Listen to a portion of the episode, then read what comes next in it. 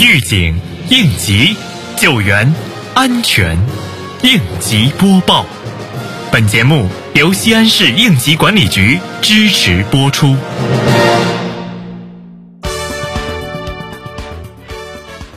新修订的《中华人民共和国安全生产法》中指出，安全生产工作坚持中国共产党的领导，安全生产工作应当以人为本，坚持人民至上、生命至上，把保护人民生命安全摆在首位，树牢安全发展理念，坚持安全第一、预防为主、综合治理的方针，从源头上防范化解重大安全风险。安全生产工作实行管行业必须管安全，管业务必须管安。安全管生产经营必须管安全，强化和落实生产经营单位主体责任与政府监督责任，建立生产经营单位负责、职工参与、政府监管、行业自律和社会监督的机制。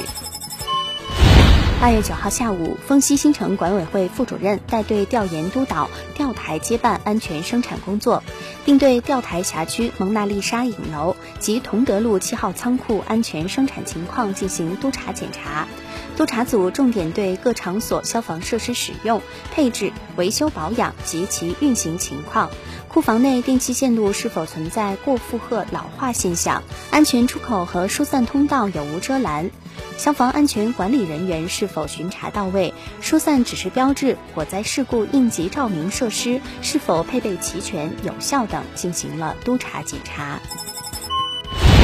按照区委区政府主要领导要求，临潼区应急管理局针对近期雨水天气，组织召开全区防汛工作紧急会议。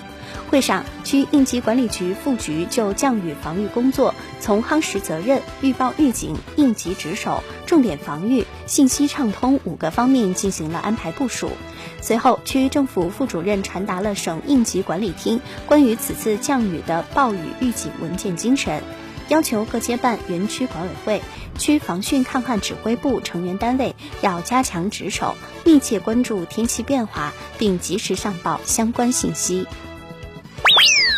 先是应急管理局提示，不佩戴安全头盔，后果可能致命。头骨外壳里面是柔软的脑组织，一旦发生撞击，即便没有造成骨折或骨裂，颅内可能已经出现了严重的震荡。在骑行摩托车或者是电动自行车时，若发生严重的交通事故，头部着地概率非常大。如果没有佩戴安全头盔，轻则头部重伤，重则可能导致当场死亡。